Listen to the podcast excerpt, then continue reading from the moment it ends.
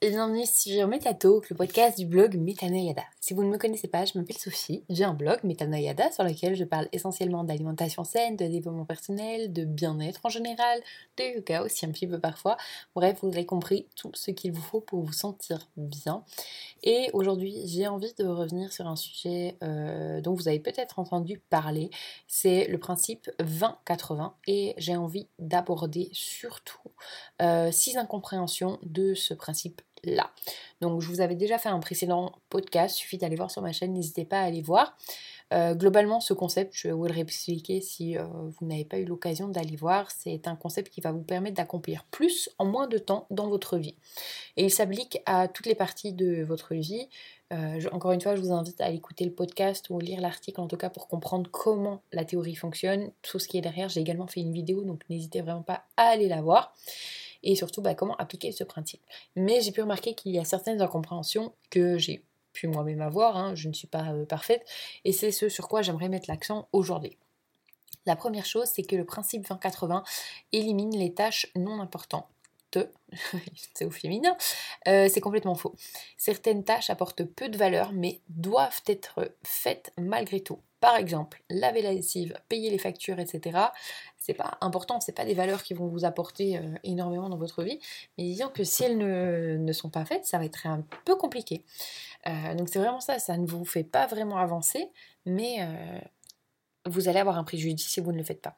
La règle du 20-80, c'est de passer plus de temps sur les tâches importantes et passer moins de temps sur les moins importantes. Par exemple, dans ce cas-là, vous pouvez diminuer ce temps en déléguant ou en procédant par euh, production de masse, donc euh, tout faire en même temps. Mais euh, cette règle invite également à supprimer les tâches qui n'ont aucune valeur, mais pour lesquelles, si elles ne sont pas faites, ne changent rien. Par exemple, ça pourrait être typiquement de regarder un film tous les soirs, payer ses factures et faire la lessive ne rentre pas en ligne de compte, vous vous en doutez. La deuxième incompréhension, c'est que ça doit être exactement 20-80. Alors, pas nécessairement.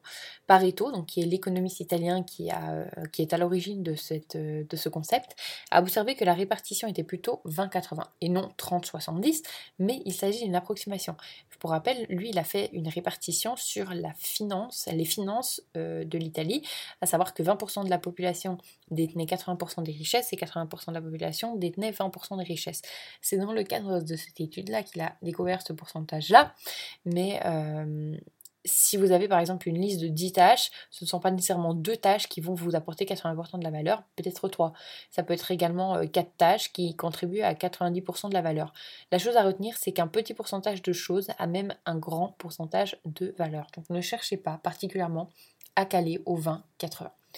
Troisième incompréhension, le prorata doit toujours être 100. Alors, Pareto a observé encore une fois ce 20-80 en regardant la distribution de la richesse en Italie.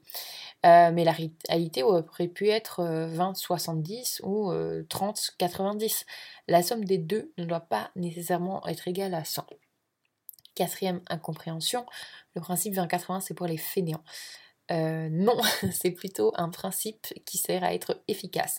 Lorsque vous utilisez le principe 20-80, vous réfléchissez aux domaines dans lesquels vous pouvez avoir plus d'impact et vous concentrer sur eux, en fait, tout simplement.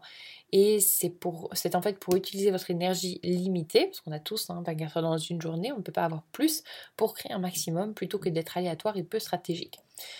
C'est une, manière de vivre. Alors, vous pouvez être fainéant et vous pouvez ne pas l'être. Ça n'a strictement rien à voir avec la fainéantise. Moi, personnellement, je suis ce qu'on appelle une fainéante productive. C'est-à-dire que j'ai euh, ce malheur d'être une personne qui va trouver euh, l'optimisation idéale pour pouvoir glander. Voilà, c'est comme ça. je suis une paresseuse. Mais euh, vous pouvez très bien utiliser le 20-80 tout en étant pas du tout paresseux. Ça n'a strictement aucun rapport. Et vous pouvez être hyper. Euh, enfin, quelqu'un de pas du tout paresseux et être pas du tout euh, optimal et du coup ne pas appliquer le 20-80. Euh, cinquième, cinquième pardon, incompréhension, c'est que ça ne s'applique qu'au business. Alors, c'est vrai que le principe 20-80 a gagné énormément en popularité au sein de l'environnement du travail, mais il peut s'appliquer dans tous les domaines de votre vie. Il est applicable dans le sport, la science, euh, l'informatique, la médecine, mais également dans vos relations, vos croyances, vos buts, vos habitudes, votre santé, etc. Bref, c'est sincèrement une manière de vivre. D'ailleurs, dans mon premier euh, podcast, j'avais cité l'exemple, et je vous le redis, dans vos vêtements, regardez dans votre garde-robe, je suis à peu près certaine que vous portez 20% de vos vêtements dans 80% du temps. Bien l'inverse euh, est également euh, possible, c'est peut-être pas les mêmes pourcentages, mais vous l'aurez compris, il y a des vêtements que vous mettez tout le temps et d'autres que vous ne mettez quasi jamais. Et voilà, c'est une preuve que ça ne s'applique pas qu'au business. Alors dans ce cas-là, bon, il n'y a pas de question de productivité, hein, il n'y a pas de productivité dans les vêtements, mais euh, bon, enfin voilà, vous avez compris, ça ne s'applique pas que au business. Et euh, sixième incompréhension, euh, c'est que c'est un principe de requin. Alors, certaines personnes résistent à ce principe 20-80 car elles ne veulent pas choisir. Elles n'aiment pas dire non et veulent faire tout. Sauf que lorsque vous n'appliquez pas le principe 20-80, vous faites déjà un choix en fait. Vous faites le choix de ne pas faire la tâche qui vous apporterait le plus. Le principe 20-80, c'est le fait de faire des choix ayant le plus d'impact pendant euh, votre temps limité sur Terre. C'est tout. Mais tout ce que vous faites et dites euh, est un choix. Et d'ailleurs, si ça vous intéresse, n'hésitez pas à aller écouter mon podcast là-dessus qui s'appelle Vous avez toujours le choix. Je vous conseille très fortement.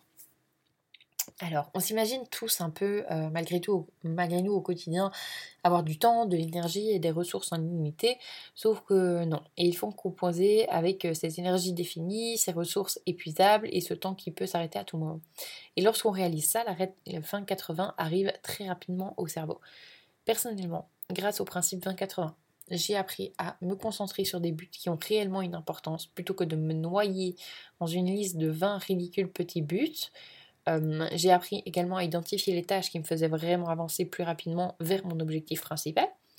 J'ai appris aussi à me concentrer sur des relations simples et positives plutôt que de rester avec des gens négatifs qui me tirent vers le bas. Et quatrième chose, enfin grosse chose, hein, j'ai appris bien plus de choses, mais c'est les quatre que je voulais ressortir.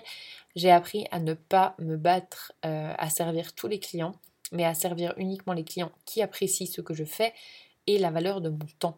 Ce n'est pas grave, ça ne sert à rien de garder une personne négative qui va vous, vous drainer vers le bas en permanence et finalement ne pas dépenser tant que ça parce que vous allez le voir, les gens qui vous prennent le plus de temps sont les gens qui vous apportent le moins.